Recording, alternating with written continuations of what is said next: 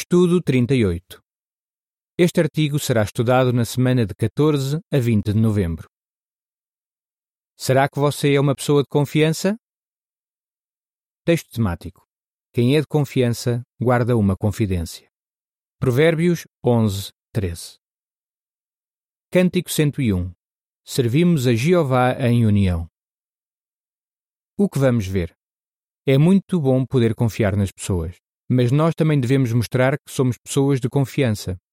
Neste estudo, vamos ver por que razão é importante confiarmos uns nos outros e que qualidades vão ajudar-nos a sermos de confiança. Parágrafo 1. Pergunta: O que é uma pessoa de confiança? Uma pessoa de confiança esforça-se para cumprir o que prometeu e diz sempre a verdade. Sabemos que podemos sempre contar com essa pessoa. É assim que queremos que os irmãos se sintam em relação a nós. Então, o que podemos fazer para ganhar a confiança deles? Parágrafo 2. Pergunta: O que é que Jeová quer que nós façamos? Não podemos obrigar os outros a confiar em nós. Precisamos demonstrar que somos de confiança. Alguns dizem que a confiança é como o dinheiro. É difícil de conseguir e fácil de perder. Sem dúvida, podemos sempre confiar em Jeová porque tudo o que ele faz é digno de confiança. Salmo 33, 4 E Jeová quer que nós o imitemos. Vamos ver alguns exemplos de servos fiéis do passado que imitaram a Jeová e mostraram que eram pessoas de confiança. Também vamos ver cinco qualidades que vão ajudar-nos a sermos pessoas confiáveis. Exemplos que nos ajudam a sermos pessoas de confiança. Parágrafos 3 e 4. Pergunta: Como é que o profeta Daniel mostrou que era de confiança e o que devemos perguntar-nos? O profeta Daniel foi um excelente exemplo de uma pessoa de confiança. Apesar de ter sido levado cativo para Babilônia, ele ganhou a confiança de outros. E ainda ficou mais conhecido como uma pessoa de confiança quando Jeová o ajudou a interpretar o sonho do rei Nabucodonosor. Em certa ocasião, Daniel teve de dizer ao rei que ele tinha desagradado a Jeová uma mensagem que o rei com certeza não ia querer ouvir. Isso não foi nada fácil, porque o rei era uma pessoa violenta. Muitos anos depois, Daniel provou mais uma vez que era uma pessoa de confiança. Ele interpretou de maneira exata a mensagem misteriosa que apareceu numa parede do palácio de Babilônia. Mais tarde, o rei Dario e os seus oficiais também perceberam que Daniel tinha um espírito extraordinário. Eles reconheceram que Daniel era digno de confiança e não era culpado de nenhuma negligência ou corrupção. Daniel 6, 3 e 4 Mesmo governantes que adoravam deuses falsos reconheciam que aquele servo leal de Jeová era de confiança. Pensando no exemplo de Daniel, pergunte-se: como é que eu sou conhecido fora da congregação? Será que as pessoas me conhecem como alguém de confiança, que cumpre bem as responsabilidades que tem? Fazer essas perguntas é importante porque, se formos confiáveis, traremos glória ao nosso Pai. Parágrafo 5. Pergunta: O que ajudou Ananias a ser alguém de confiança? No ano 455 a.C., era comum, o governador Neemias, depois de reconstruir as muralhas de Jerusalém, procurou homens confiáveis que pudessem cuidar bem da cidade. Um dos homens que Neemias escolheu foi Ananias, que era comandante da fortaleza. A Bíblia diz que Ananias era um homem digno de muita confiança e temia o verdadeiro Deus mais do que muitos outros. Neemias 7, 2 Ananias cuidou muito bem de todas as designações que recebeu. Ele fez isso porque amava a Jeová e não queria desagradá-lo. Essas qualidades também nos vão ajudar a sermos pessoas confiáveis no nosso serviço a Jeová. A legenda da imagem relacionada com o parágrafo 5 diz: Neemias designou homens de confiança para cuidar de assuntos importantes. Parágrafo 6. Pergunta: Como é que Tíquico mostrou a Paulo que era de confiança? Veja o exemplo de Tíquico, um cristão em quem o apóstolo Paulo confiava muito. Quando Paulo estava em prisão domiciliária, ele contou com a ajuda de Tíquico e disse-lhe que ele era um ministro fiel. Efésios 6, 21 e 22. Paulo pediu a Tíquico para não só entregar as suas cartas aos irmãos de Éfeso e Colossos, mas também para os encorajar e consolar. Paulo tinha a certeza de que Tíquico iria cumprir bem essa designação. O exemplo de Tíquico lembra-nos dos homens confiáveis nas congregações que cuidam das nossas necessidades espirituais.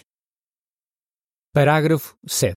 Pergunta: Que exemplo é que os anciãos e os servos ministeriais nos dão sobre sermos de confiança?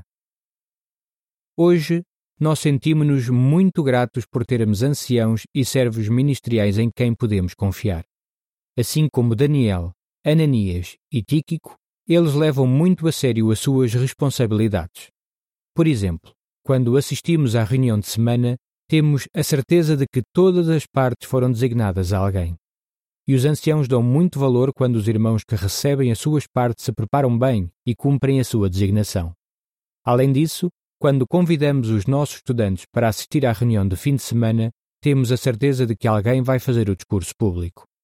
Nós também sabemos que não vão faltar publicações para usarmos no ministério. Sem dúvida, os irmãos de responsabilidade na congregação cuidam muito bem de nós e somos muito gratos a Jeová por isso. Mas o que é que cada um de nós pode fazer para mostrar que é de confiança? Não revela assuntos confidenciais. Parágrafo 8. Pergunta: Como podemos respeitar a privacidade dos irmãos? Nós amamos os nossos irmãos e por isso estamos interessados em saber como estão. No entanto, precisamos de respeitar a sua privacidade. Na época do apóstolo Paulo, algumas pessoas da congregação eram tagarelas e intrometidas nos assuntos dos outros, falando de coisas de que não deviam. 1 Timóteo 5, 13 Nenhum de nós quer ser assim. Mas digamos que alguém nos conta algo pessoal e nos peça para não revelarmos isso a outros.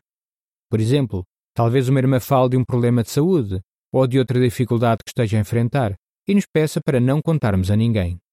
Se isso acontecer, devemos respeitar a vontade dela. Provérbios 11:13 diz: O caluniador espalha segredos, mas quem é de confiança guarda uma confidência. A nota diz: se soubermos que alguém na congregação cometeu um pecado grave, temos de incentivá-lo a pedir ajuda aos anciãos.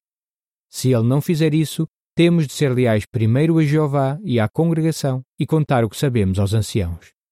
Fim da nota. Vamos ver agora outras situações em que seria importante não revelarmos informações confidenciais. Parágrafo 9. Pergunta: Como é que cada um na família pode mostrar que é de confiança? Na família. Certos assuntos devem ficar só dentro da família. Por exemplo, a esposa talvez tenha um hábito que o marido acha engraçado. Será que ele deve contar isso a outras pessoas e envergonhar a sua esposa? É claro que não. Ele ama a esposa e não quer magoá-la. Os adolescentes também querem ser tratados com respeito e os pais precisam de se lembrar disso.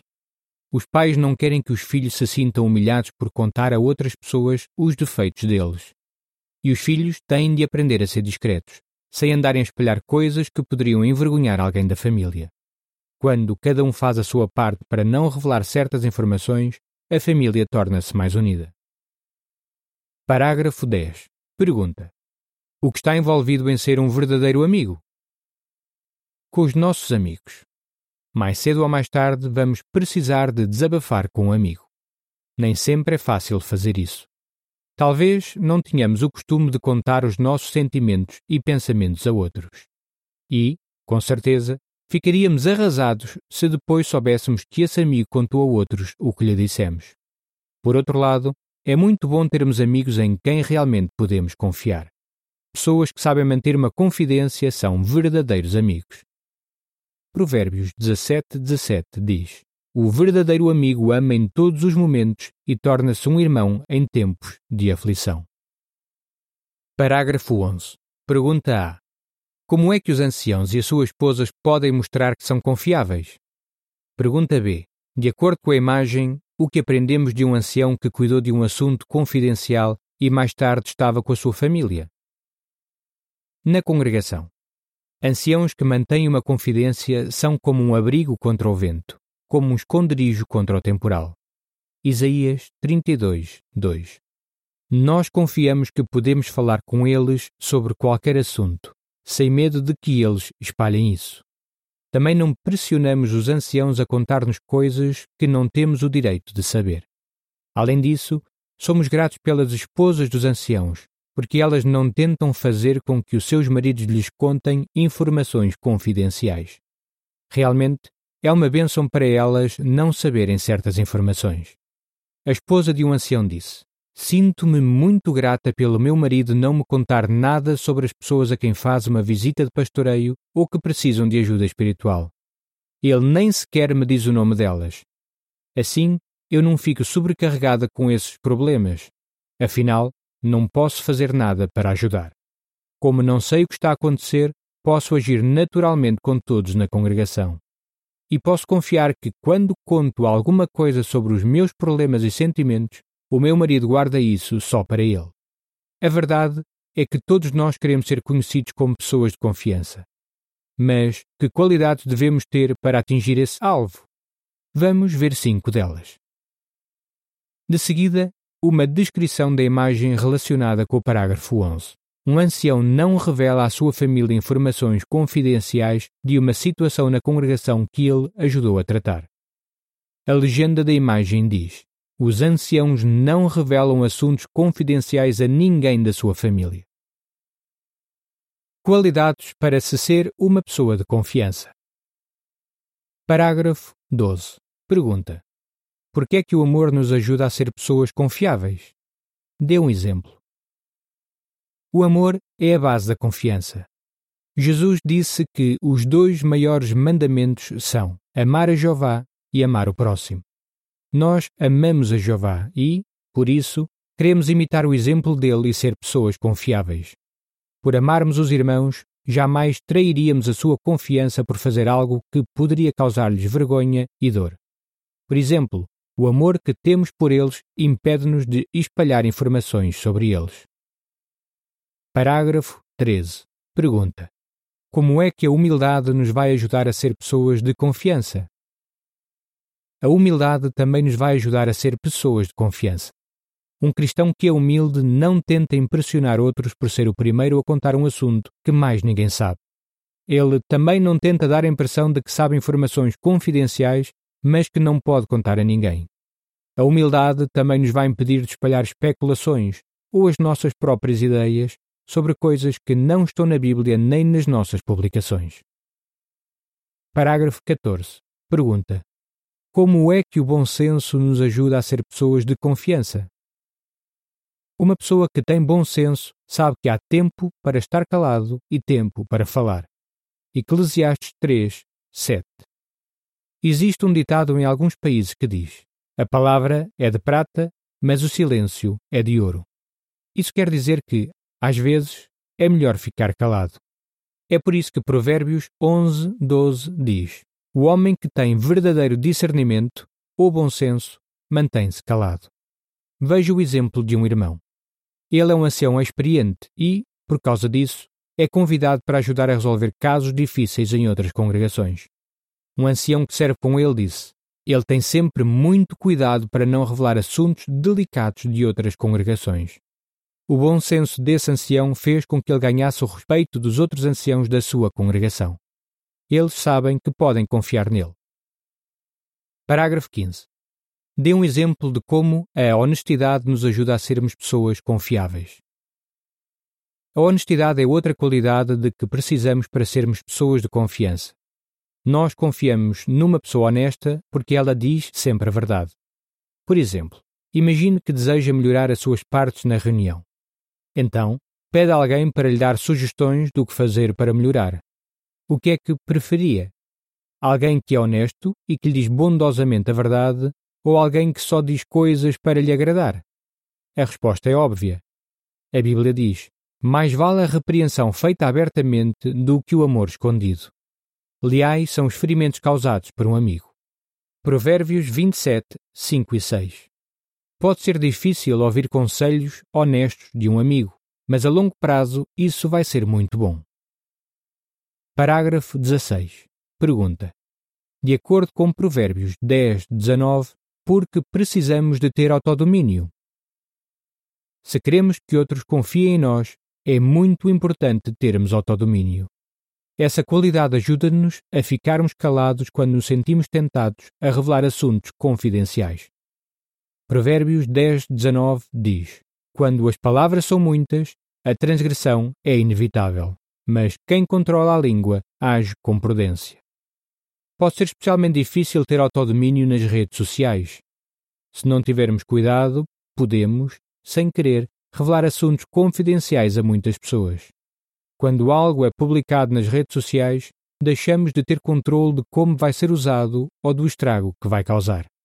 O autodomínio também nos ajuda quando opositores tentam enganar-nos para revelarmos informações que poderiam colocar os nossos irmãos em perigo.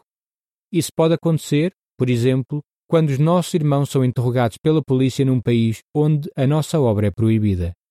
Nessas situações e em outras, podemos aplicar o princípio do Salmo 39, 1. Vou pôr uma mordaça na minha boca. Nós temos de ser sempre pessoas de confiança, seja com a nossa família, com os amigos, com os irmãos ou com qualquer outra pessoa. E, para sermos pessoas de confiança, precisamos de autodomínio. Parágrafo 17. Pergunta: Como podemos ajudar a congregação a ter um ambiente de confiança? Somos muito gratos a Jeová por fazer parte de uma família mundial de pessoas amorosas e em quem podemos confiar. Todos nós temos a responsabilidade de ganhar a confiança dos nossos irmãos. Se cada um de nós se esforçar para demonstrar amor, humildade, bom senso, honestidade e autodomínio, vamos contribuir para um ambiente de confiança na congregação.